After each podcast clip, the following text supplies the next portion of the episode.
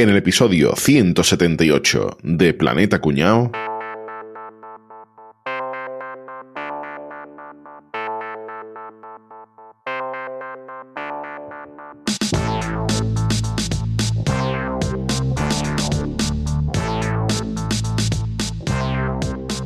Joder, qué risa, tío, qué risa, ha sido buenísimo lo de ver, quién era capaz de comerse más guindillas picantes, tío. Brutal. Yo me he reído más con lo de ahí agarrado por fuera en el último vagón del metro, tío. A mí eso me ha dado más bien miedo que otra cosa, ¿eh? Pero yo sí me río mucho cuando hemos puesto el petardo en la puerta del cuartel de la Guardia Civil. Uy, no, no, no, no. Yo ahí pensé que dormíamos esta noche en el cuartelillo. Venga, Capria, te toca a ti. ¿Qué se te ocurre? No es huevo de cruzar la autopista de noche con los ojos tapados. Eh, y yo se te va la pinza, ¿eh? Venga, sí, sí, pe- pero empieza tú primero. Nosotros te vamos a esperar al otro lado de la autopista, ¿vale? Capria, ¿tú estás seguro de lo que estás haciendo? Este no es capaz, que es un cagón. No tiene huevo. ¿Que no tengo huevo? Súbete a ver cubata que veo ahora mismo.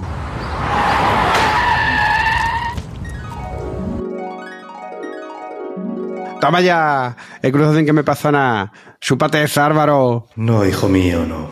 Yo no soy Álvaro. Yo soy San Pedro. ¿Me está diciendo que no gana la apuesta entonces? Ni de cerca, hijo. Anda, vente. Vente para adentro. Me cago en la máquina. Best Challenge Ever. Forma parte del equipo de Planeta Cuñao.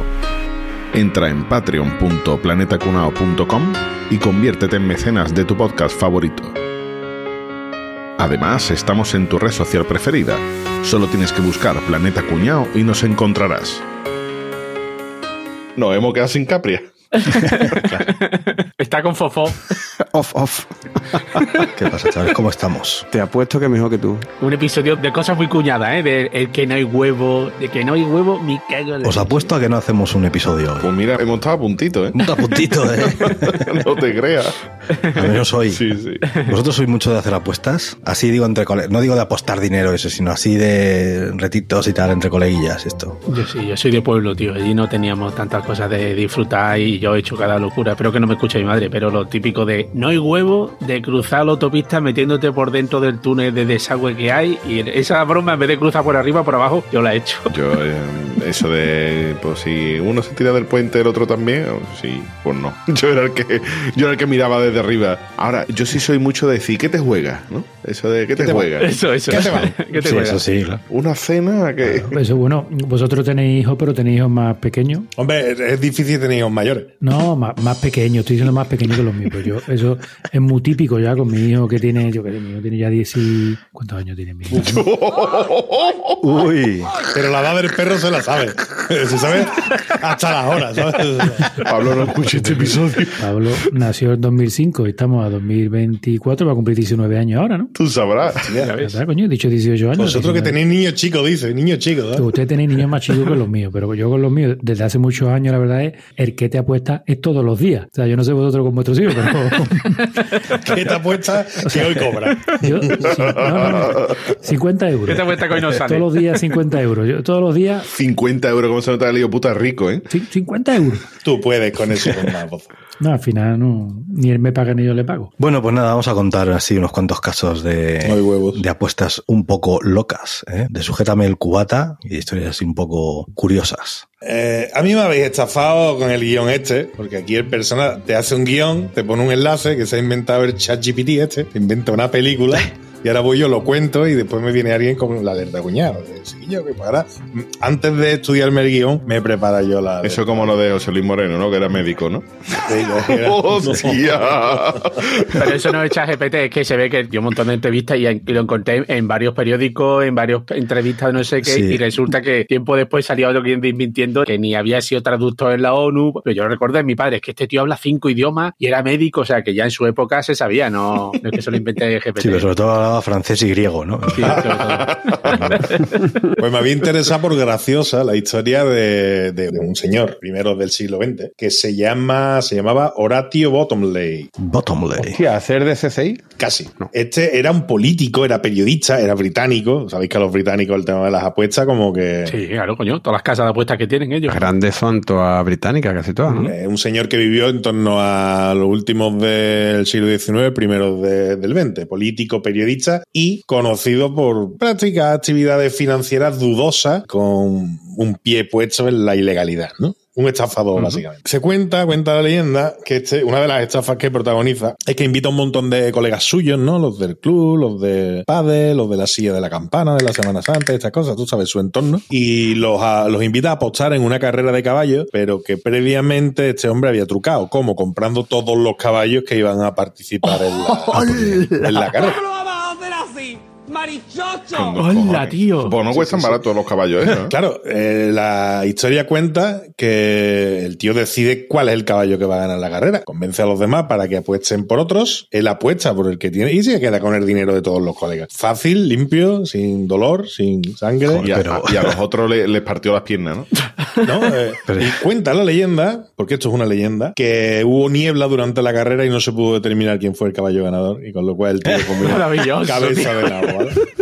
Pues me he ido a. Digo, voy a documentar, pues esto es muy de película, esto es un, un invent como un castillo. Y efectivamente es un invent como un castillo. Este señor existe.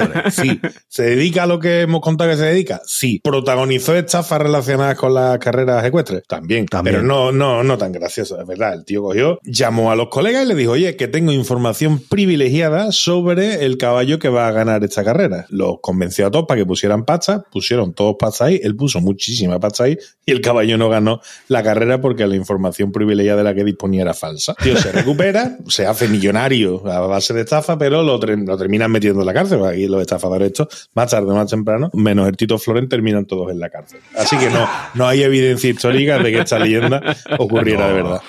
He contado una no historia, después cuento otra más Si no es Vero Ventrovato, hombre, que es divertido que pensar que, que eso pudiera pasar, tío. Bueno, pues yo os voy a contar una. De, la mía sí que es de verdad, ¿eh? No voy a hacer aquí fake news como Rafa, ¿eh? que viene aquí a engañarnos, pero la mía es de verdad. Os cuento, a ver, estamos hablando del año 1956, en Nueva York. Un chaval que tenía 26 años, que se llamaba Thomas Fitzpatrick, ¿vale? Estaba el hombre ahí en el bar poniéndose morado, con los colegas, este chico, pese a que era joven, porque bueno, 26 años pues tampoco es muy mayor, había servido en la Segunda Guerra Mundial, que se había alistado el tío con 15 años, y en la Guerra de Corea, ¿eh? O sea, estaba el hombre veterano que llaman allí, ¿no? Ahora es jugador del Call of Duty, ¿no? Porque no se cansa de eso, ¿no? Y Le va la marcha. El caso es que el hombre pues estaba ahí, dale que te pego, ¿eh? estaba ya calentito ahí y tal, y eran ya sobre las 3 de la mañana más o menos, que iban a cerrar el bar y coge, se le calienta el morro y empieza con los colegas y dice, ¿qué te apuestas a que me voy a Nueva Jersey y vengo aquí en menos de 15 minutos y me da tiempo a pedir la última antes de que cierren? Y dice, "A ver, ¿qué dices, hombre? Eso está muy lejos. Es que sí, no sé cuándo verás tarde. Y total que el tío se va. ¿No? Se coja la puerta y se larga. Y ya, pues ahí los parroquianos dicen, bueno, ya, este ya se habrá ido a casa ya, el borracho este, A dormir la mona. vaya pavo no sé qué. Total, que este hombre se va a la escuela de aeronáutica de Teterboro, que está en Nueva Jersey, se sube a una avioneta.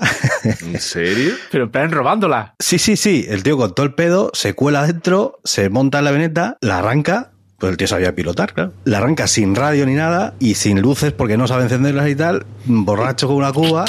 Conducirla sí, pero encender las luces no. Eh, y, se el tío- y- y despega y, y se va volando. Y dice el tío, voy a aparcar, eh, voy a aparcar, voy a aterrizar en la escuela de secundaria George Washington, que está allí cerca del bar, para que me vea todo el mundo. Y llega por ahí, va el tío sobrevolando Nueva York a las 3 de la madrugada, insisto. Sobrevolar Nueva York con los rascacielos, con una avioneta, tiene que ser la Ojo. de complicado, ¿eh? Papao. Y papado. Sí, sí, sí. Pero este tío está en la guerra. Que cuando se acerca al instituto, dice, pues no hay luces, el instituto estaba apagado porque era de noche, A las claro. tres de pues la mañana. Y de joder, que no veo para aterrizar esto. Y dice, bueno, pues voy a aterrizar en la puerta del bar. Entonces desciende el tío a la avenida de San Nicolás, cerca del cruce de la calle 191, y dicen los que estaban ahí, claro, la gente lo vio, "Hostia, un, un avión que baja aquí, pero anda, coño, pero ¿qué es el Thomas que viene aquí? Pero mírale que ha venido. El Thomas. El Thomas, claro.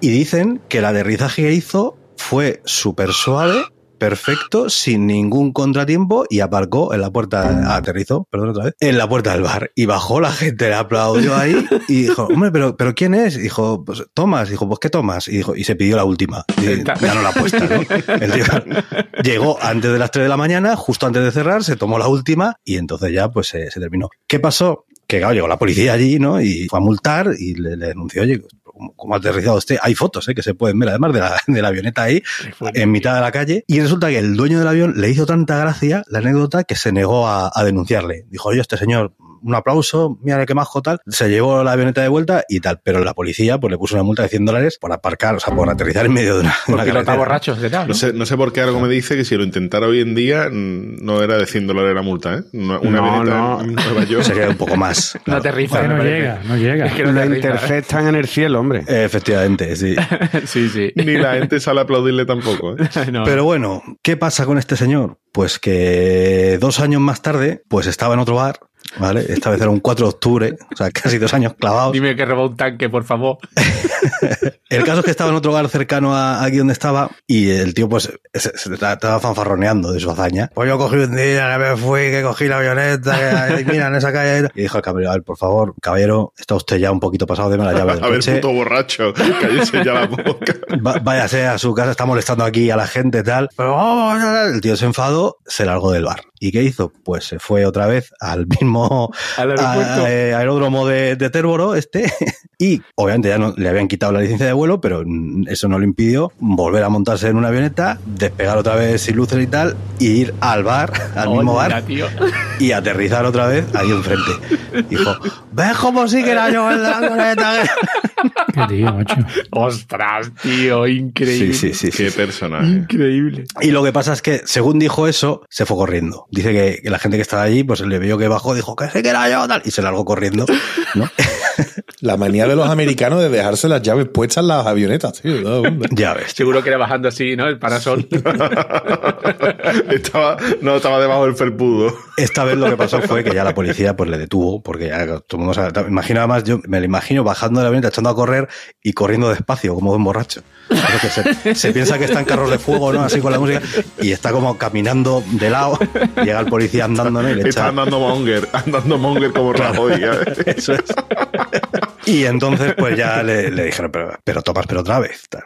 Sí, no, es que este tío no, no me creía y entonces pues lo he vuelto a hacer y tal. Es que me ha sentado mal la última que me he tomado. El hielo. La mayonesa de las patatas, ¿no?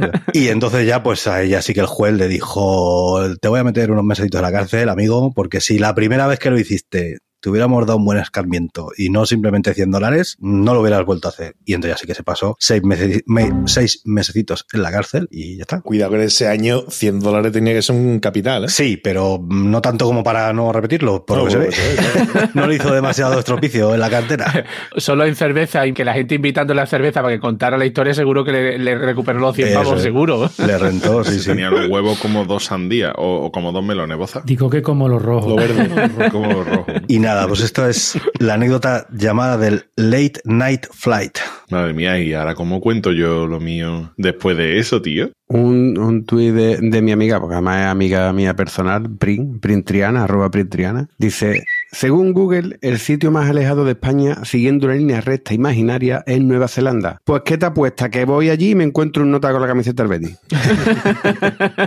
Yo estuve de vacaciones, cuando fue, la, yo lo conté y mandé una En foto. Nueva Zelanda, sí. No, Nueva Zelanda, no. Más cerca, en el País Vasco. Estuve en el País Vasco. Está casi al lado de Nueva Zelanda. Sí, sí, pero no. Porque pues, el País Vasco está donde le sale de los cojones. que ponga en contexto. Un día, mm, 17 de agosto o 14 de agosto, o sea, agosto, en un pueblo que se llama Salvatierra, allí perdido en lo que sea del País Vasco, sabría dónde está ese pueblo. Claro, ¿Cómo, cómo no lo Salvatierra, sabes, ¿no? Ni puta idea. Y, y estamos comiendo en un bar que se llama El Gordo, salgo para la barra y me ve un nota vestido con la camiseta del Betty, con una pinta espectacular, tío. O sea, la foto yo no sé si la mandé en su momento, pero se parecía al de Aquí no hay quien viva, al protagonista de Aquí no hay quien viva. Amador. No, hombre, Amador, no. ¿Cómo te gusta a ti Amador? Es que tú eres muy de Amador, por eso lo veo como protagonista, ¿no? te acabas de retratar, Capria. Para mí el protagonista. ¿Al señor Cuesta o a Emilio? Coño, Emilio. Correcto. Emilio, sí. Vale, sin vale. Emilio no existe eso. Pues un nota como ese, pero un poquito más mayor, vestido del Betty. Me quedé en shock, tío. Me quedé flipado. Te digo lo, lo mismo que te dije seguramente aquella vez. Hay, tienes que salir más de Sevilla. Sí, ¿eh? es verdad. Cuando tú te veas a- al negrito este, ¿cómo le llaman? El que está por San Lucas Barrameda y eso. Sí, eh, que te- Cuando tú te veas a ese vendiendo la pulsera, dice, esta es de gran poder, esta de la O, esta de no sé qué. Cuando tú te veas eso, no veas, vamos. Escúchame, ¿sabes qué significa ese, no? Mejor equipo del mundo, ¿a que sí, no? Nosotros, yo digo también. Como Pepe Sanluqueño, ¿vale, picha? Nosotros, mejor equipo del mundo, Betis Manca, pierde mucho Betis Real, Betis Balompié. Sevilla no, eh, picha, Sevilla no, eh. Sevilla, ¿cómo se dice Sevilla? ¿Cómo se dice? ¿Sevilla qué? Un truño gordo, ¿a que sí, no? Adiós, cabeza, adiós, mi hermana, el de puta. Hembra, picha, era el que va a cojones. Te tenía que llevar un shock. Te da algo, te da tremendo. algo. Si se lo he visto yo, ¿no? Por además es del Betis, ¿eh? Se dice que es del Betis. Sí, sí. Sevilla no, Sevilla una mierda, dice. Sevilla una mierda, pero...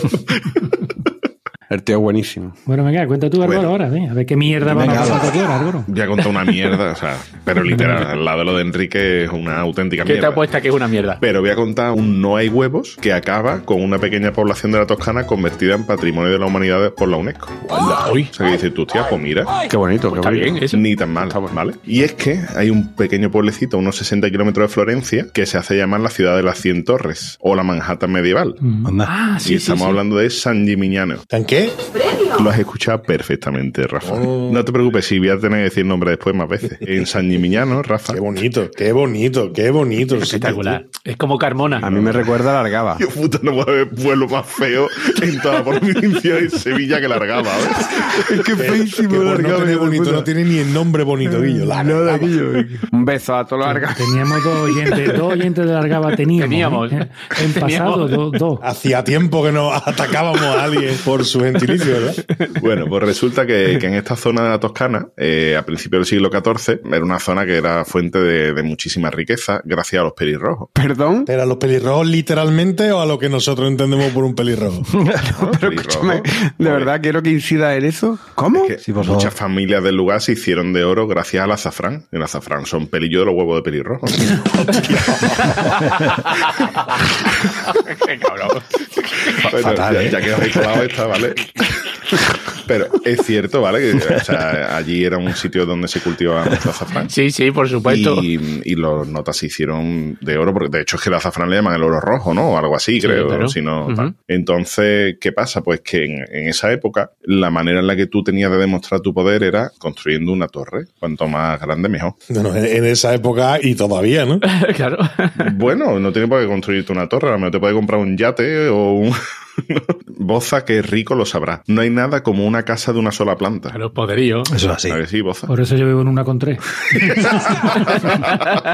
32 escalones cada vez que me acuesto, me cago en mi mole. Su puta madre. Pero ve tú, cuando tengas 3 o 4 millones más en el banco, Tiro las dos plantas de arriba, ¿no? Las tiro. hombre, y te vas a un sitio que tenga espacio y todo de una sola planta, Vale. cojones. claro. Y no da tantas sí. vueltas. Bueno, pues, pues eso que entonces las familias que hacían, pues que para demostrar su riqueza, lo que hacían era competir a ver quién la tenía más grande, la torre, ¿vale? Entonces dentro de, los del- de los recintos amurallados y todo esto, las torres siempre han sido un elemento estratégico de defensa. Se utilizaba Claro. siempre para defensa, pero a partir de cierta época pasa de ser edificio defensivo a ser más bien un, eso, lo que estamos hablando, ¿no? Simplemente un símbolo de riqueza o de una demostración de poder. Para fardar. Escúchame, yo tengo poderío aquí, yo voy a hacer aquí una torre de 100 pisos, pues ya está, pues eso es lo que hay. Entonces, ¿qué pasa? Pues eso, que la- las familias empezaron a construir. Y una, y otra, y otra, y otra, y fue un pueblecito de 7.000 habitantes que llegó a tener 72 torres. ¿Perdona? Sí, sí, sí. Ahora, hoy, en día quedan en pie solamente 13. Pero usted imaginaos lo que tiene ese para cualquier mm, campesino del siglo XIV, que estamos hablando de, de principios de 1300, ¿vale? Sí, sí, sí. ir por un valle de la Toscana y de repente encontrarte ese pueblo con 72 torres, tío. Que eso es, como he dicho antes, la Manhattan medieval. O sea, que, Ya ves. es que eran los rascacielos de la época. Sí, porque eran torres como de 40 metros, ¿no? Eran torres bastante grandes, ¿no, tío? Eh, Sí, bueno, la torre más grande llegó a tener 50, bueno, de hecho sigue hoy todavía en pie hoy en día, llegó a tener 54 metros. Tuvieron que hacer una normativa porque les pasaba muchas veces que se colaban, construían más de la cuenta, se les venía abajo la mitad de la torre y después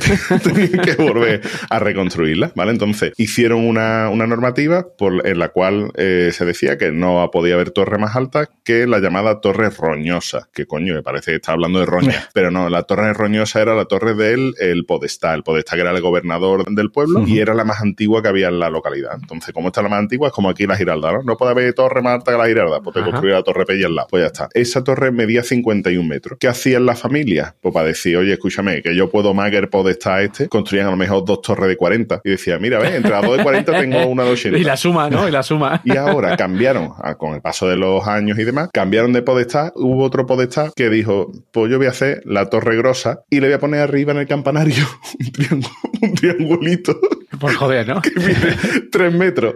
Y esa es la torre más alta que mide 54 metros, ¿vale? Entonces digo, aquí no hay huevo, no, ni nada. Aquí voy a construir yo la, la más alta de todas. Obviamente, como era eh, la torre de- del palacio comunal y todo, o sea, nadie te iba a meter mano por haber incumplido la normativa que había antes con el Podestá antiguo. Pero de esta manera, pues ya te digo, se construyó una pequeña ciudad. Es un, ahora mismo, si habéis visto fotos, Rafa creo que sí que ha visto, Mm. es un sitio precioso. Es chulísima. Es chulísimo y además tiene mucha historia. O sea, es un sitio que por allí ha pasado también Dante, que ya llevo dos capítulos seguí hablando de Dante. Sí. A mi perro estuve a punto de ponerle Dante de nombre, pero pues si te- el dato te sirve de algo. Mientras que no se lo ponga tu hijo. Lo llamé Duque, pero Dante estaba en la lista. ¿sí? Pero ¿y de ahora? Dante lo había pensado, dice. Lo había Que pensado. Dante lo había Ya. Al pensado. Hay una, una leyenda alrededor de una de las torres que hoy en día todavía se mantiene, que es la Torre del Diablo, que le llaman así, le llaman Torre del Diablo o del Diablo, porque dice que según la leyenda, Qué curiosidad, ¿por qué será? Torres del Diablo. la familia que era dueña de, de esa torre hizo un pacto con el diablo para que estirara los muros de la torre en una sola noche. Mm. Es decir, que contrató una jarta de arbañiles y de la noche a la mañana la torre había, había subido como 15 o 20 metros por lo visto. El sitio, como decía antes, está en la Toscana, se han grabado varias películas como Te con Mussolini, donde los ángeles no se aventuran y demás. Y también Enrique a lo mejor le puede sonar porque es escenario del videojuego Assassin's Creed 2, Ujú. pasa por allí, por San Gimignano. De eso me sonaba a mí, tío. Un sitio muy pintoresco. Así que esta es la, la historia de cómo una pequeña población se convierte en patrimonio de la humanidad por la UNESCO gracias a no hay huevo. Qué bueno, tío. Qué guay. Al menos ha valido para algo, claro. Pues sí. Bueno, pues me toca a mí, ¿no? Adelante. Vamos con ritmo, o sea, voy a procurar no para esto, sino vamos a darle un poquito de vidilla. ¿Me puedo dormir ya? A ver, Poza. Seguro que os acordáis de la historia de Willy Fogg, ¿no? Claro. Pues Willy Fogg es el, Apostador. el del libro, se llama Phileas Fogg, no se llama Willy. Willy es el perrito del libro. Era un león. Bueno. No, no, no. En la, en la novela original se En refiere. la novela original era un león o un perro. Perro Sánchez. ¿Cuál es el argumento de, ese- de esa película? Bueno, pues que este tipo abandona su vida por una apuesta, ¿no? Que realiza con sus colegas del club donde él se movía, ¿no? Porque este tenía un club ahí potente. Hay voces, espérate, que es que no lo contaba, pero tengo un tuit dedicado a ti. Venga, pues dale caña. Adiós. Dedicado a mí. Mira. Vale. No a los apuestas estas, sino a mí. Porque es muy apuesto. Ah. De arroba García Peter. Camarero, pónganos un Bitter Cash y una Radler cero. Perdona, ¿pero habéis perdido una apuesta? Bueno, pues retomo el tema. Lo que yo voy a contar es muy similar, pero además que fue real. Ocurrió en 1907, ¿vale? Ujú. 1907 es el año que se crea el Betty. ¿eh? Ojo con lo que va a decir. Bueno, buen año. Bueno, el tipo este se llamaba Harry Bensley, que tiene nombre de moto o de coche, ¿no? Bensley. De coche, de coche. de coche bueno, sí. De coche bueno, ¿no? Pues mira, imaginaros, ¿no? Poner en situación. Club londinense. El National Sporting Club. Ahí son todos club de, de temas deportivos. Club o piano bar. Club. Dos caballeros ingleses hablando en ese club, diciéndole uno al otro que era capaz de dar la vuelta al mundo sin que nadie supiera quién era. Y que para hacer esto lo que quería sería ponerse una máscara de hierro para que nadie le viera la cara. Esto es real, ¿eh? 1907, darle la vuelta al mundo con una máscara de hierro puesta. Pero ¿qué sentido tiene eso? O sea, Bueno, eran el señor Lons, Lonsdale, Lonsdale, como la marca de ropa esta de los boxeadores, que es Lonsdale. Ah, sí. ¿vale? De los nazis. Bueno, eran el señor Lonsdale, Lonsdale, el del boxeo, Lonsdale. y un colega norteamericano que se llamaba John Pierre Pont Morgan. Esta conversación fue escuchada por un tipo que no pudo evitar poner la orejita, que se llamaba Harry Bensley, que este tipo era un tirado, o sea, era un cliente habitual de los burdeles y de las tabernas allí de los suburbios y tal, ¿no? Entonces el tío le vio la punta al tema, dijo, fue esto todo nota compacta de lo que están hablando, se acercó a ellos y le dijo, escucharme, mira, vamos a hacer una cosa. Eso que estáis hablando, en vez de hacerlo tú y tú la apuesta con este, apostárselo entre los dos y yo soy el que me voy a dar la vuelta al mundo. Así tú no te arriesgas que te pase Ah, algo. mira qué listo este. Exactamente, que te vaya a matar, yo qué sé, cualquier historia, ¿no? Y él se llevaba una parte de lo que. De la apuesta. De la apuesta, ¿no? Exactamente. Solamente una parte de la recompensa. Y un viaje alrededor del mundo. Entonces llegaron a un acuerdo y Lonsdale y Morgan establecieron que Bensley recibiría 21.000 libras si era capaz de completar la apuesta. Lo que pasa es que esta apuesta tenía una serie de condiciones. 21.000 libras en 1907, Una eso pasta. era un capital, pero espectacular, ¿eh? Pero escúchame, las condiciones de la apuesta eran leoninas. O sea, esto es un no hay huevos, pero no hay huevo de los rojos. Apuntaros bien las condiciones. Primero, no puede ser identificado nunca. Segundo, tiene que pasar por una lista de ciudades británicas que ellos le darían, ¿no? Ya, Pues tiene que pasar por Largaba, por Torremolino y por... Por largaba no es muy feo, hemos dicho. Tenía que recorrer otras 125 ciudades de 18 países diferentes. O sea, le decían por qué ciudades tenía que ir. En cada ciudad tenía que recoger la firma de un residente famoso. O sea, si pasaba por Sevilla, por Joaquín, el del Betis. Si pasaba por... Segovia, pues se va a H. O sea, este, este tipo de cosas. Como un pasaporte, sí. Exactamente, como este ya. Tenía que comenzar su viaje con solamente una libra en el bolsillo y tenía que buscarse la vida en el resto del viaje para financiárselo. Eso era lo de Pekín Express, ¿no? El programa Más- ese. más o menos, sí, sí, Cuando- sí, Es verdad, es verdad, express. es verdad, es verdad. Nunca verdad. se podía quitar la máscara. La máscara siempre puesta. Ojo, cuidado a esto, que esto a lo mejor a Rafa no se podía cambiar nunca de ropa, solo la ropa interior. O sea, la ropa Bueno. de fuera siempre era la misma. Hay gente que no le importa mucho eso, ¿eh? Su único equipaje era un carrito de bebé. Un carrito de bebé. carrito de bebé. Pero dígame que hay fotos, hay fotos, hay fotos, hay fotos. Está documentado. Pero hay fotos de nota con su mascarita y con su gorrito de bebé. Y después debía intentar que alguna mujer se quisiera casar con él a lo largo del viaje, a pesar de llevar la máscara. Pero, Boza, di que la máscara en sí es como si fuera el yelmo de un caballero. sí, sí, Sí. No, no una máscara. Yo imaginaba una máscara, máscara que tapa la cara. Sí, no, no, es como el, como total, el o sea, yelmo no de, un, de un caballero, tío. No se veía nada, no se veía nada. Entonces, este tipo comenzó su viaje el 1 de enero de 1908. Tío, era avispado, ¿no? Se hizo unos, unos cartelitos y unas camisetas publicitarias, como la de Caballeto que hace así de Planeta Cuñado. Por lo mismo, para que la gente lo fuera. O sea, el tipo hizo una labor de marketing para que conforme iba llegando a los sitios, la gente ya lo esperara, ¿no? Y le, y, y le fuera más sencillo toda la historia, ¿no? Qué crack. Lo mismo que hay ahora, que es un tío de la vuelta al mundo y sale en la tele, redes sociales, tal, tal, tal, pues tío, entonces no existe nada de esto. Pues con camisetitas y cartelitos hacía crear expectación. Viajó durante seis años y medio. Se reunió con el rey Eduardo VII del Reino Unido, o sea, el, el padre del rey Jorge, al que le vendió una de las postalitas, porque se hizo también unas postalitas, eran unas fotitos suyas así y tal, que iba vendiendo por 5 libras y con eso se iba autofinanciando, vendiendo la, Ajá. la postalita de recuerdo, como que oye, que yo estaba aquí, tú me has visto y tal igual. Y además consiguió un autógrafo del rey. Parece ser que tuvo algún problema por vender esas postales sin tener licencia de vendedor, pero bueno, se lo perdonaron, ¿no? Cuando le explicó de qué era, lo, Claro. Como no, no le veían la cara, no podían multarle, claro. Cruzó 12 países, recibió 12 propuestas matrimoniales. No, 12 no, perdón, 200. Coño, de 12 a 200. 200, pero no aceptó ninguna. Pues llevaba la máscara. Un periódico, sería OK Diario o alguno de estos, ofreció una recompensa de mil libras para quien pudiera identificarlo. ¿Qué es lo que pasó? Que con todo esto que generó, siempre que iba llegando a un sitio, la prensa local se hacía eco de su llegada, Claro. encontraba patrocinadores, o sea, le pagaban y todo el tío por salir en los carteles de... El tío con publicidad de Red Bull. Ya, en Exactamente, es como publicidad, ¿no? Salían fotos y ponían su publicidad. Tenía pegatina ya en la máscara.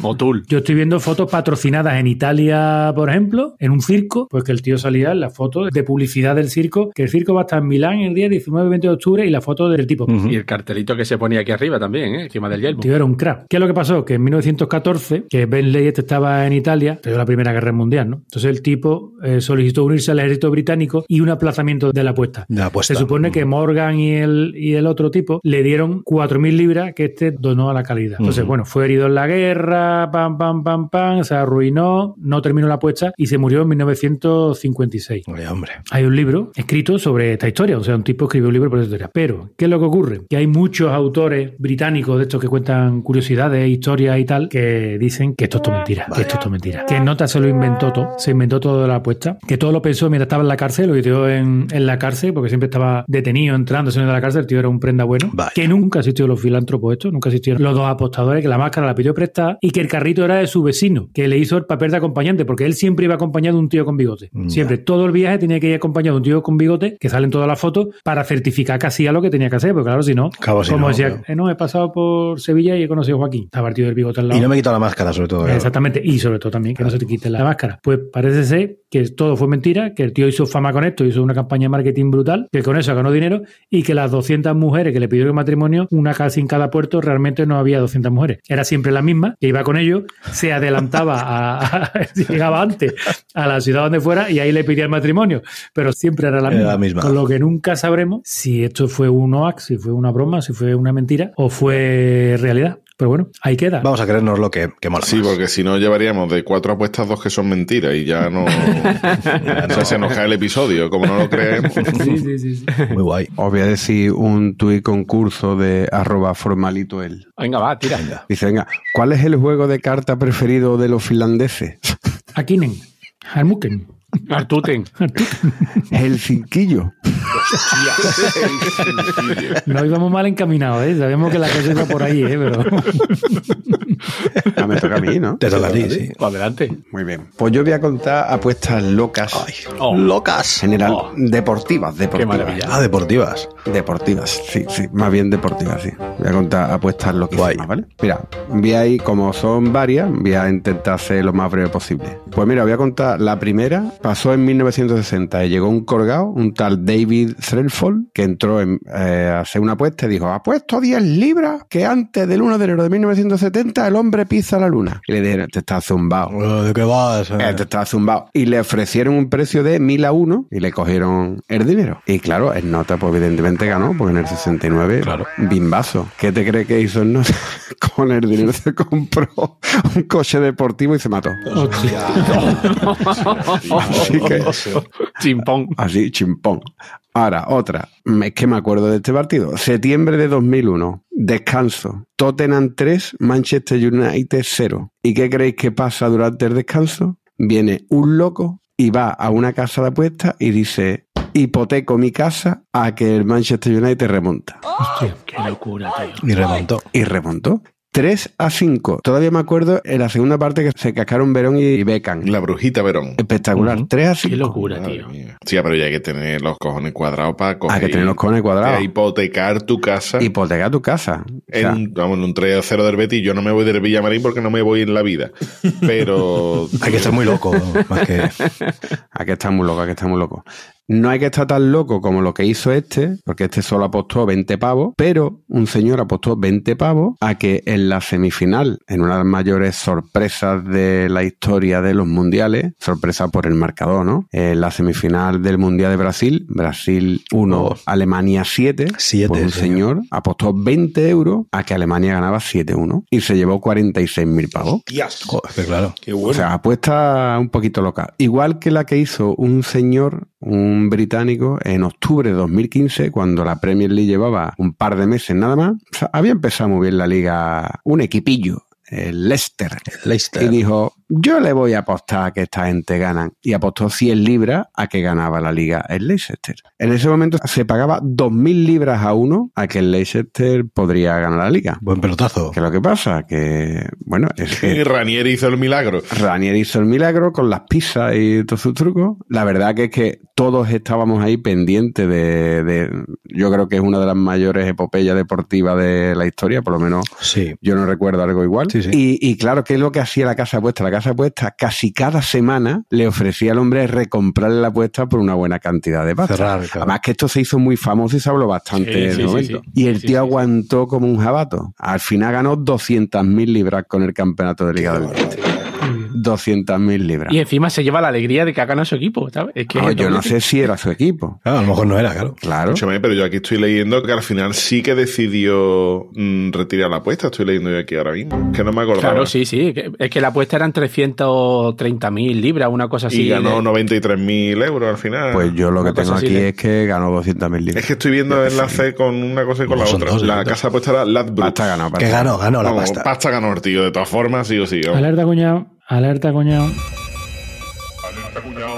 Alerta, cuñado. A ver, voy a aclarar un poco porque, bueno, es que realmente tenemos todos razón. Eh, sí, había un, apostador que aprovechó la cuota de 5.000 a una y finalmente sí que aceptó la oferta de Led Brooks por un valor de 76.000 libras, que eran más o menos unos 100.000 euros aproximadamente lo que explicaba Álvaro. Pero es que no fue su único caso.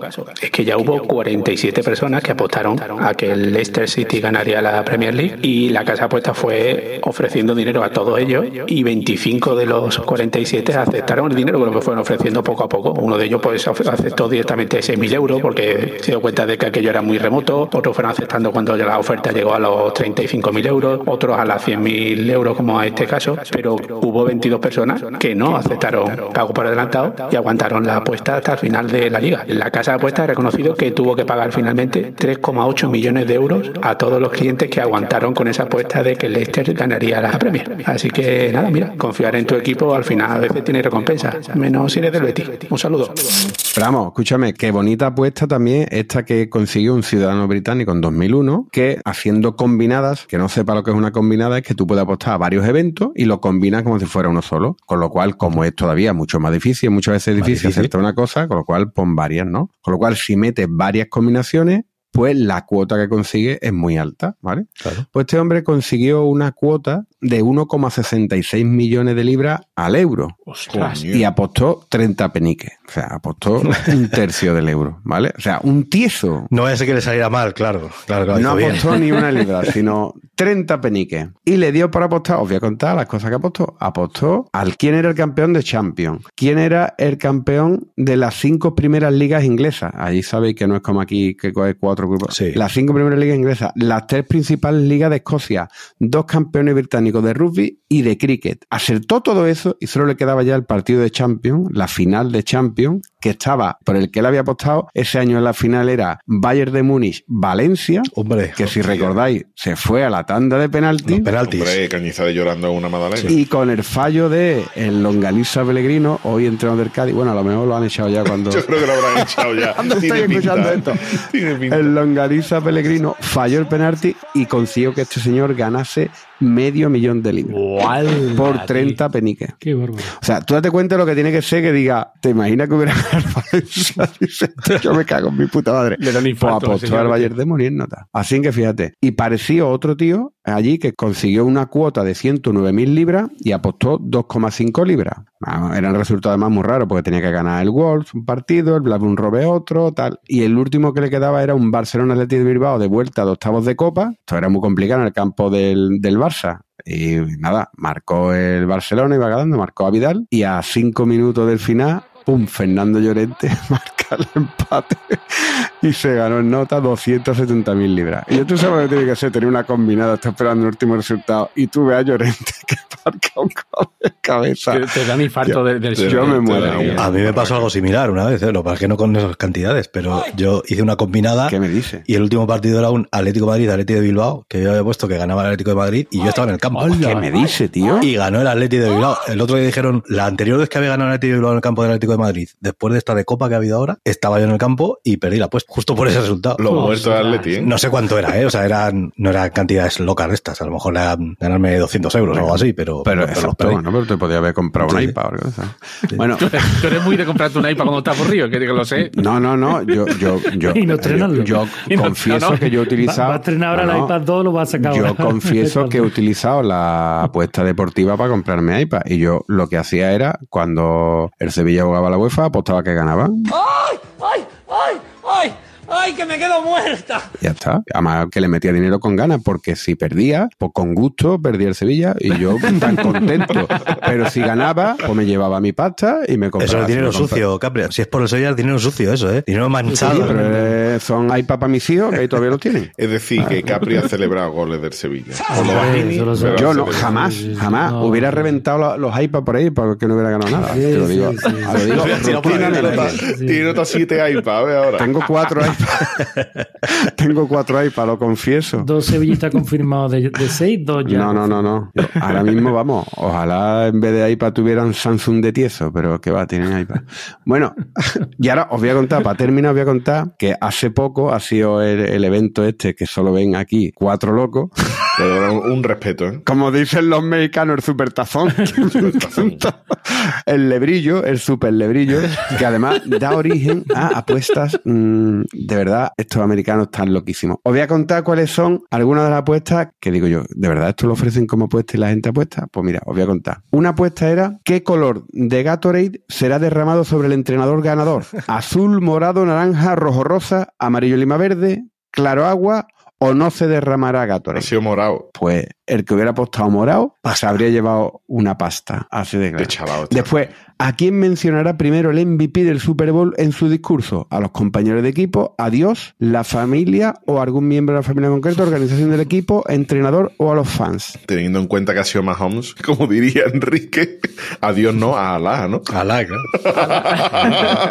¿Qué dice de puta esta mañana? Dice, anda, ha ganado una Super Bowl y ha fundado el Island. Dice, más. Dice, ¿algún drive de puntuación tomará menos tiempo que lo que dura la interpretación del himno? mm.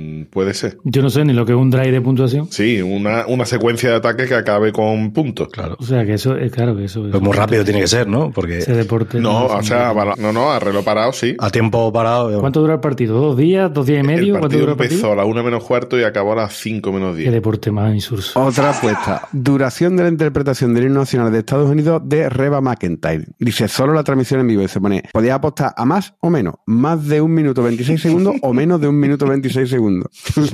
un, un minuto 26 sería el estándar, ¿no? Y han dicho más rápido o más Otra. el tempo que va a llevar. ¿Cuántas canciones se reproducirán durante el Showtime a cargo de Eucher? ¿Más de 8,5 o menos de 8,5? Menos.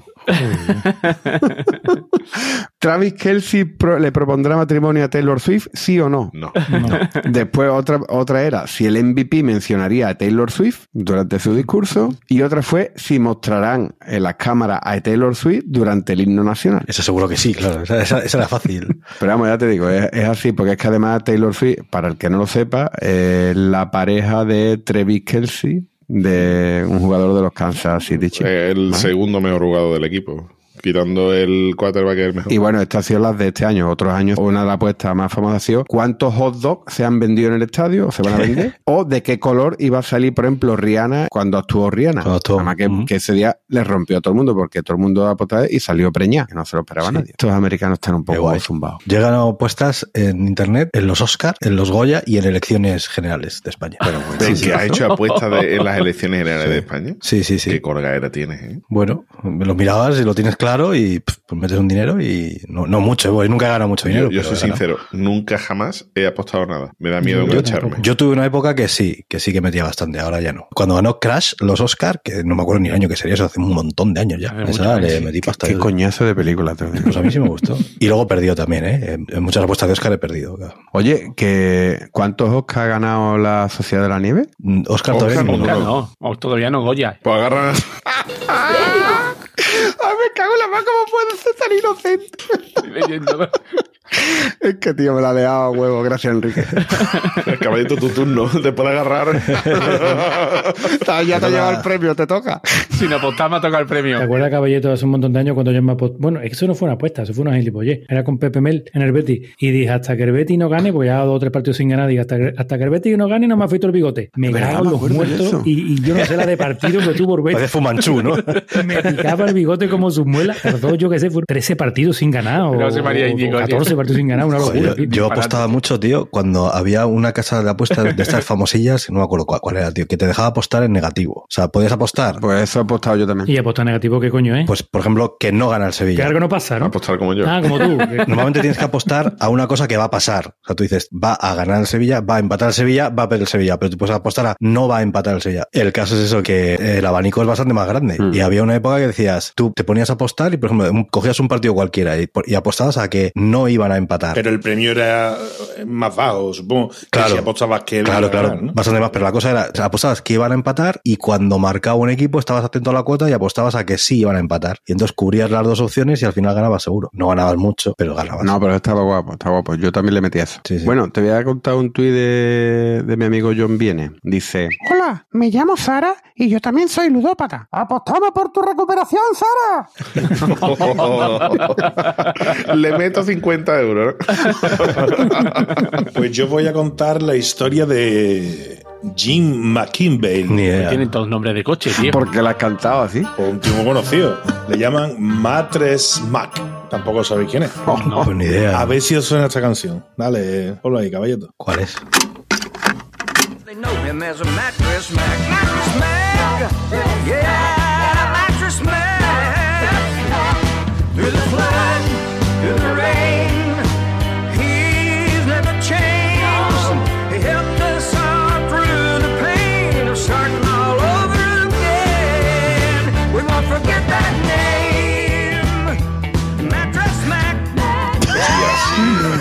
Que me suena.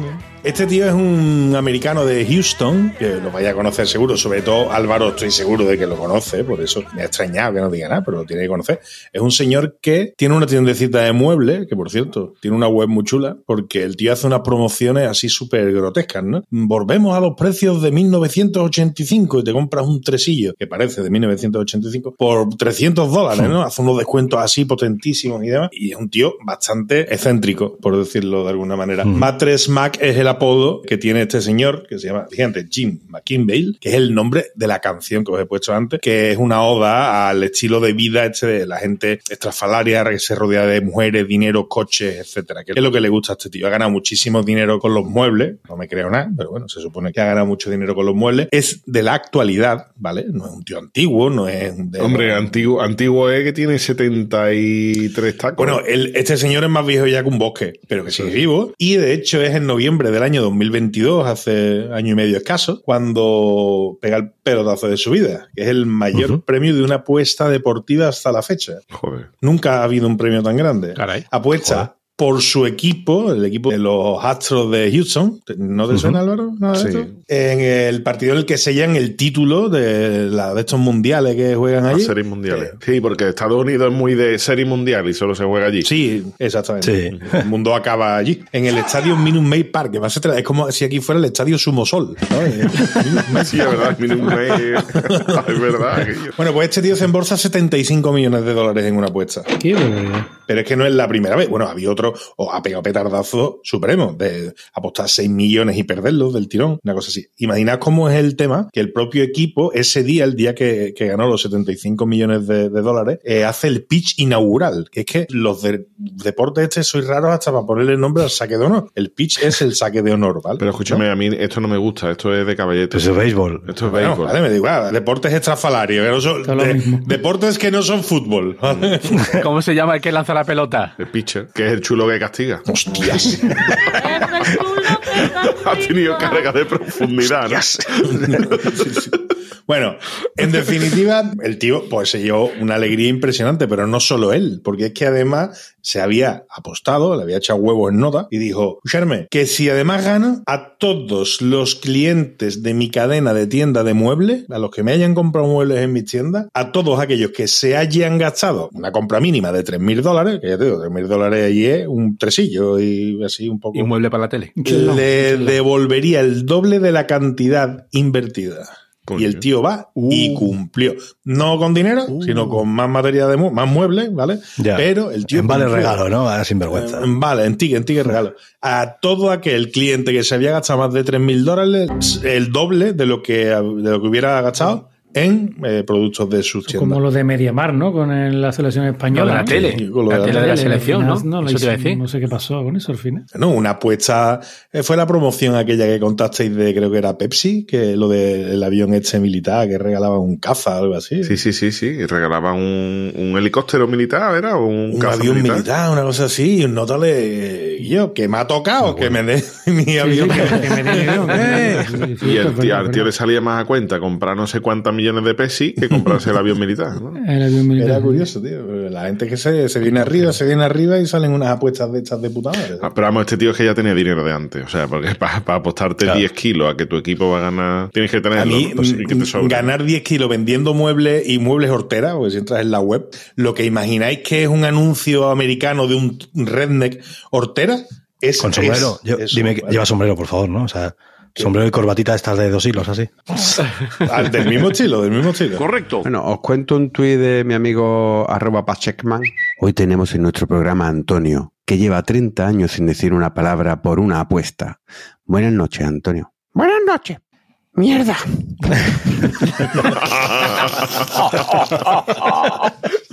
Hay que ver el nivel de actuación que estoy cogiendo ya.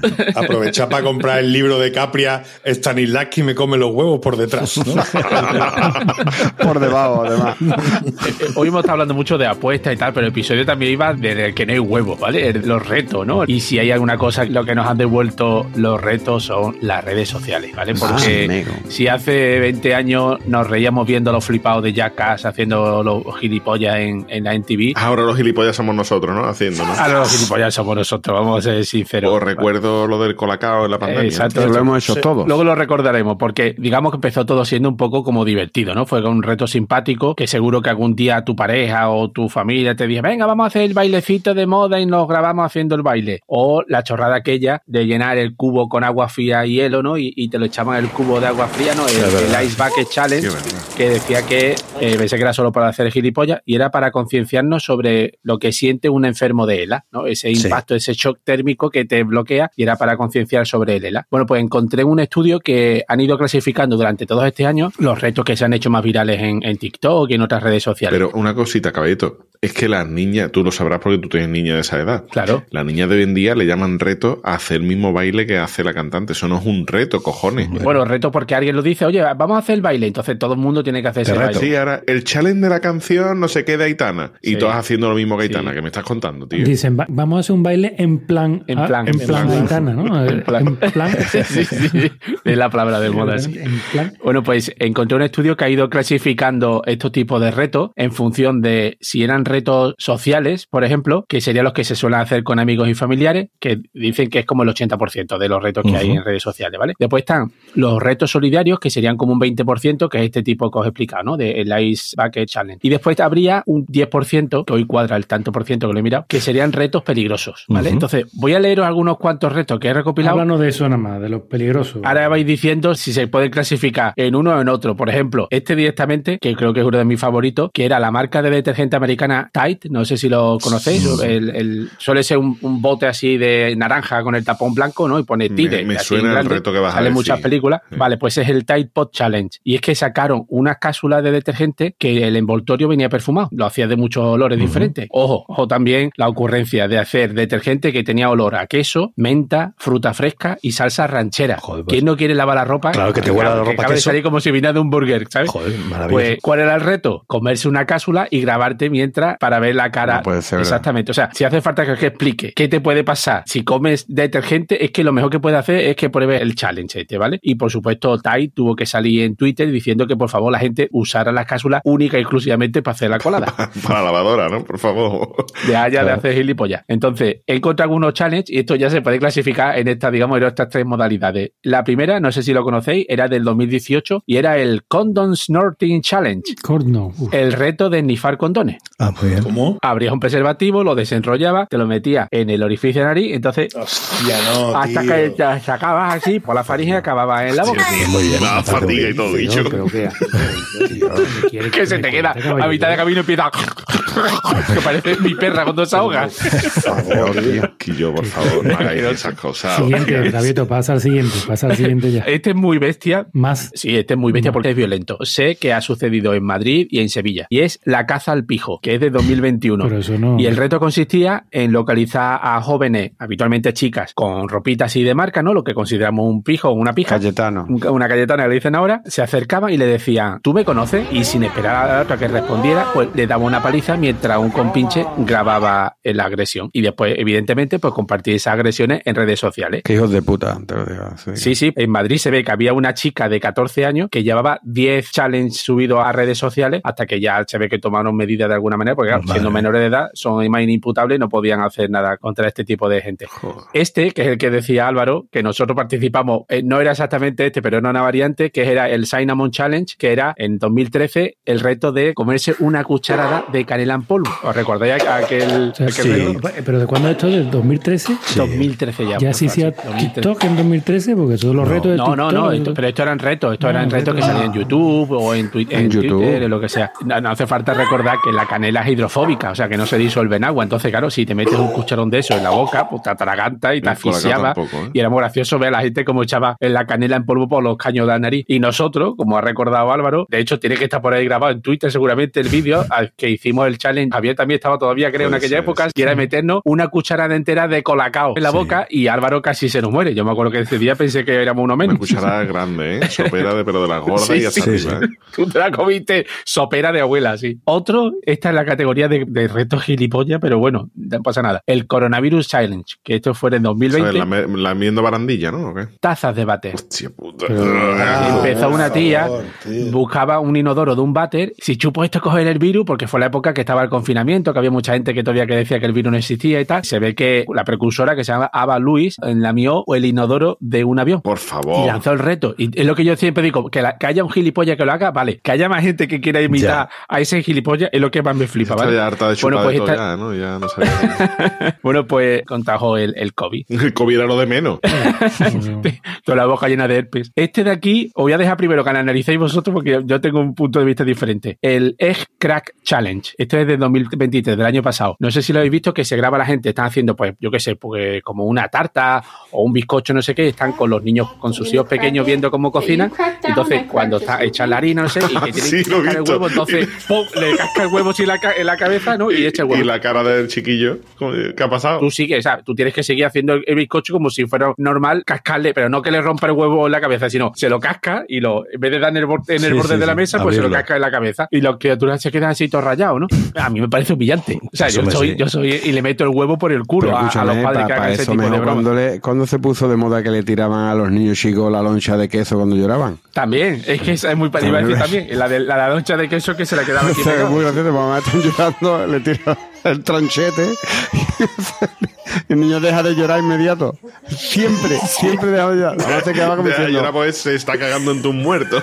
Por eso deja de llorar. está diciendo, Y se está pensando, cuando sea mayor te voy a hacer, te dejo un asilo de mierda challenge. Ese te va a hacer. Uno que me encanta, que este he visto un montón de vídeos y yo creo que este sí soy yo de los que lo hubiera hecho. El Throw in the Air Challenge de 2019 y es, se pone un corro de amigos, ponen un móvil en el suelo grabando hacia arriba, se ponen así todos mirando hacia abajo y alguien tira algún contundente y tienes que esperar a ver a quién de ellos le mete la cabeza, ¿no? Yo lo empecé viendo con botellas de agua, oh, botellazo, ¿no? cuando hagamos la quedada, recordamos que Caballeto no propone juegos, ¿vale? No, por favor. Pero Capri, Capri, escúchame, escúchame. Los primeros vídeos tiraban la gente botella, ¿no? Una botellita vacía, ¡pum! Botellazo. Después ya la gente empezó a tirar latas de Coca-Cola, llenas, ¡pum! Latazo. Los últimos dos que he encontrado, que creo que a partir de ahí se cortó, uno tiró Una retroexcavadora, ¿no? A una K-47. Una botella de ron. Boza, boza, boza. Tiraron una escalera de mano y el otro una silla de ruedas. Por favor, tío. Pero por favor. Me encanta. Pero qué coño tiene la gente en la cabeza, Y tío. que sea animado. Que está muy bien porque te deja muñeco y ya tienes así a ruedas para quedarte allí de vegetal. Está muy bien pensado. No, Ustedes no, no habéis visto el, el, el tío este que, que, que se pone a tirar paellera por ahí por el campo. Oh, es magnífico. El azogue LA, que dice, máquina, Patinete, máquina, vamos a tirar esta. Máquina, tiraremos paellera y patinete. ¿Cuál crees que llegará más lejos?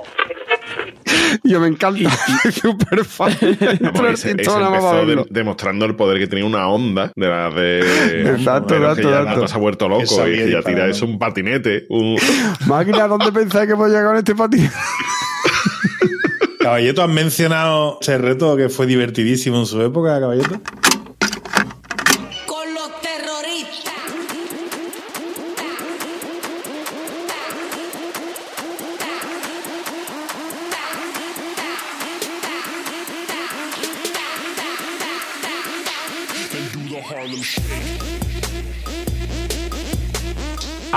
Harlem Shake, Ah, sí, sí, sí, esto fue. Este yo mítico, hacerlo, pero nunca- En, en el campo del Betty lo hicieron, sí, sí, estuvo muy bueno. Bueno, pues y el último, que es uno también que es del año pasado, que era el huevos explosivos. Estoy pensando, ¿qué coño es eso? Pues básicamente, coges. Me hago una idea. ojo, Me hago una idea, ¿no? ojo, ojo, que la broma es que acaba en urgencia, ¿vale? Coges, con- eh, cueces. un- Pero la risa, cueces un huevo, Huevo duro. lo dejas enfriar, lo pelas y, ta- y ya pelado lo metes en el microondas unos minutos y lo sacas y le dices a alguien, ¿a que no tiene huevo de cortar el huevo por la mitad? Entonces, claro, el huevo, al cortar la mitad, la proteína del huevo ha retenido agua. Si lo calientas en microondas y de pronto le haces sac con un cuchillo, se descomprimen los gases de vapor que tiene el huevo y el huevo acaba explotando como una mina antipersona y seguramente si tienes suerte que no salpica la cara, como te caiga en un ojo, directamente va- vas al hospital. Joder. He visto varios vídeos, hay algunos que hacen ¿no? el peo de vapor y otros directamente que el huevo es como si fuera una bomba. O sea, es directamente desaparece el huevo y está toda la cocina llena de trocitos de huevo y la persona corriendo porque se ha chicharrado la cara con, con vapor. Es muy divertido. Acaba en urgencia, pero creo que es un chale muy divertido. Sí, sí, sí, divertidísimo. Qué. Divertidísimo. Una maravilla. Bofa hizo la, la olla Ah, Express sí. Challenge, ¿no? Hiciste tú. La olla pressure la hice yo. Esa la hice yo. Es verdad, Sí, es sí, verdad, sí. verdad. Me Sí, quemé. sí. Y el de el que metía las bolas de papel de aluminio en el microondas que decía Que se convertían como en canica, ¿no? De metal, ¿no? que, que daba quedaba perfectamente redonda si metías una bola de, papel de aluminio en el microondas y la gente quedándose sin microondas Porque para hacer gilipollas. O aquellos que se metían en la bañera, se echaban alcohol de quemar en, la- en el cuerpo, se metían fuego y ahora se apagaban rápido con el teléfono de la ducha. Sí. Pero claro, hasta que no se va todo el alcohol no dejas de arder. Y claro, la gente después salía corriendo por la casa. Que hay cada challenge que es maravilloso. De fondo tenemos que dejar que Darwin haga su trabajo, ¿no? Porque si esta gente son tan retrasados Pues para hacer este tipo de challenge, nos va a ayudar a, a la humanidad a ser mejores, desde luego. Pues. Es que vaya persona. Muy bien. Bueno, Capria. ¿Qué pasa? Pues no sé si tendrás algún tuit más de apuestas por ahí Te preparado. apuesto que sí. ¿Qué te juega que sí? La apuesta. Eh, Aquí no se dice te No, apuesto, aquí se dice ¿qué te juega? ¿Qué te juegas? Sí, claro, porque en realidad la apuesta es un juego. El que apuesta pide el tiempo, el dinero y el amigo. Pero la frase para el cierre, caballito, espérate, cojones, ansioso. Espérate, déjame que voy a, que voy a tirar para adelante, ¿vale? Venga, empezamos con este de arroba Dog Hannibal. Eh, ¿Has pensado en la posibilidad de dejar los juegos de cartas? La estoy barajando. Apuesto a que lo consigues. No lo descartes. Venga, vamos con el siguiente de José M. Clemente, Ana Obregón, Los Morancos, Rafael. Son algunas de las apuestas de televisión española para estas navidades. Da igual en qué lustro leas esto. Ahora es el del pianito ese también. El tuyo es de hace muchos años. Pero, Y sigue funcionando. Sí, sí. Venga, el siguiente es de arroba solo para tuitear. He dejado el juego y la droga. No te lo crees ni tú. Te apuesto un gramo que sí. Venga, el siguiente es de arroba. Me he apostado un viaje con un amigo. Quien pierda Praga. este, a ver, este, este es complicado. ¿eh? Te lleva interpretación. Venga, voces. Mi perro habla inglés. No me lo creo. Te apuesto 100 euros. Venga. Toby, di algo. Solo de los cojones. Joder, siempre me hace perder las apuestas. Puto perro. Venga, el siguiente es de arroba Gassier Peter. Háblame de ti. Soy ludópata. ¿Eres guapo? Dicen que apuesto. Venga. Este está cogido con alfileres, pero esto es lo que Da hay. igual, ahora ya. Dice, este es de arroba aquel coche. Dice, Es la leche, ¿eh? No te puedes encariñar con ningún personaje. ¿en Juego de Tronos? No, no, en Podemos. Y siguiendo con Juego de Tronos, este es de arroba Mulacam, dice, a Pedro Sánchez lo ponen en Juego de Tronos y vive hasta el final. Ojo, escúchame. Tweet de 2019. Efectivamente. Espectacular. Qué fuerte. Y hasta aquí los tweets de apuestas y juegos. Muy bien, buen pelotazo. Pues nada, señores, vamos a ir despidiéndonos ya, ¿eh? Vamos a cerrar la cuota y para adelante. Así que venga, Álvaro. Pues yo voy a empezar con una frase que dice que el que apuesta pierde el tiempo, el dinero y el amigo. ¿Sabes lo que pasa? Que yo quito mi parte y queda de puta madre.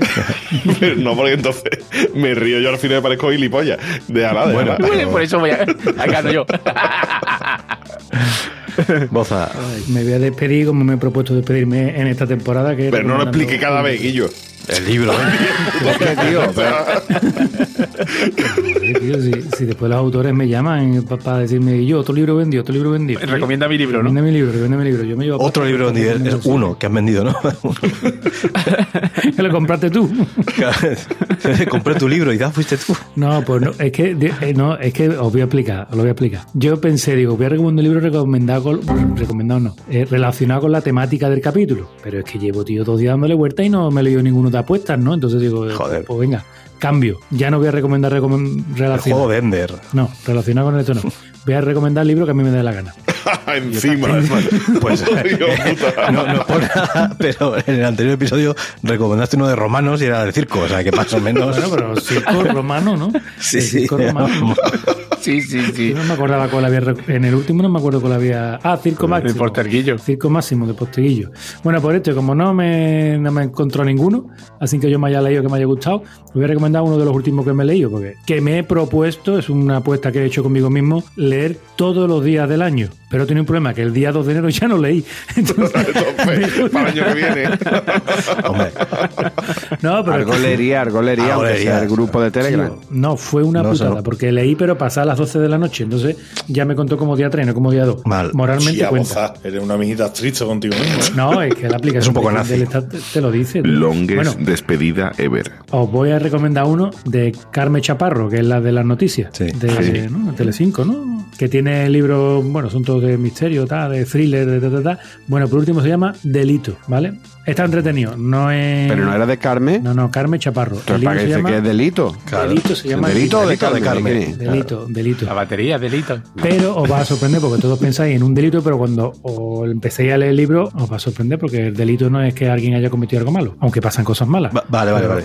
En el episodio de hoy de Círculo de Lectura, Rafa, Pues yo voy a decir una frase, porque tenía una anécdota así, pero un poco larga y, y ya como voz ha ocupado. No, no, dale, dale. A se lo Pues, vamos a eh, quitar. no, no, no, Vos no. ha gastado tiempo del episodio que viene ya.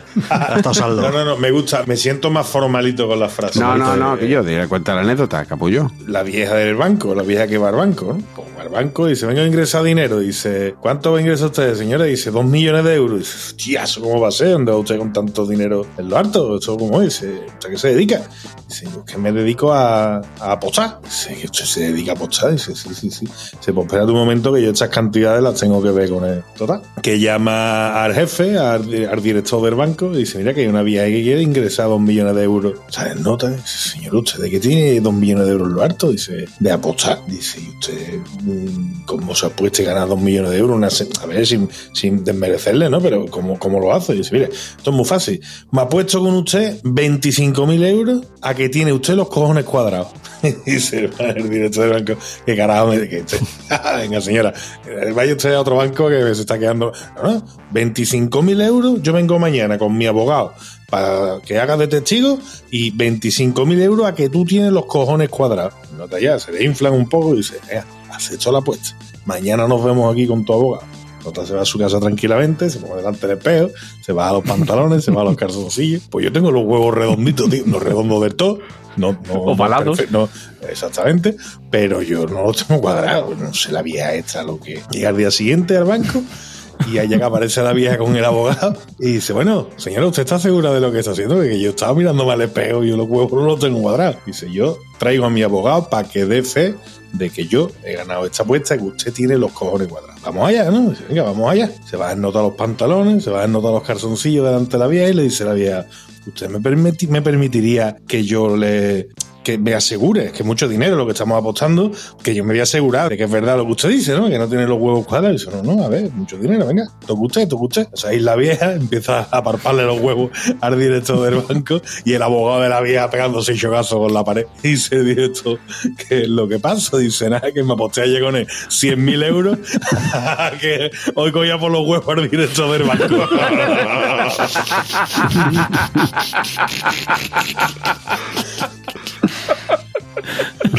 artista la vieja.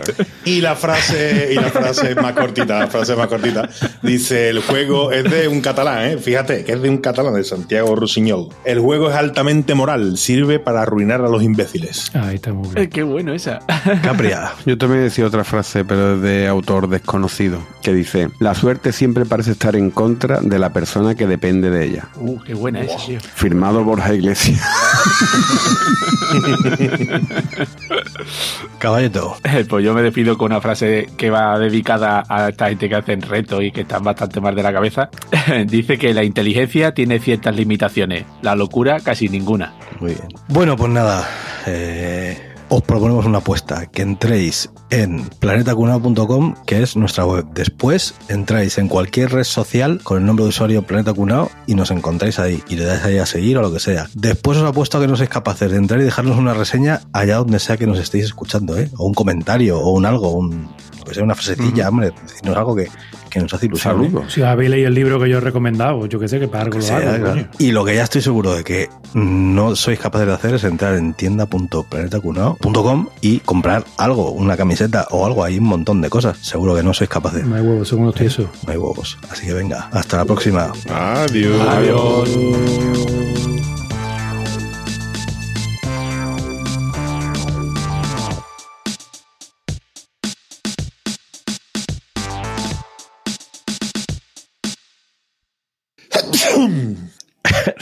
Rafa, en vez, de, en vez de mutearte para estornudar, has quitado la cámara. Siempre pensando en los montadores. Siempre ¿Y qué, pa- los ¿Y qué pasa? ¿Y qué pasa? Si lo que no quería era que me viera en la cara estornudando. Por si se me iba un, un pollo a la pantalla, daba la cámara directamente.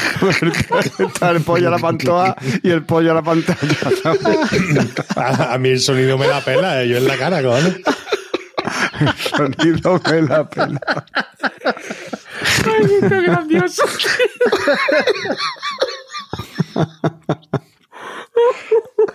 Ay, qué bueno, por favor. Ay, Dios mío. He pensado también, digo, o sea, apaga la cámara para estornudar. Iba a pagar las dos cosas, ¿vale? Pero es que no he podido aguantar el estornudo. De, hecho, en el estornudo ya le he dado a Mark Clip, ¿vale? Ya no tiraba.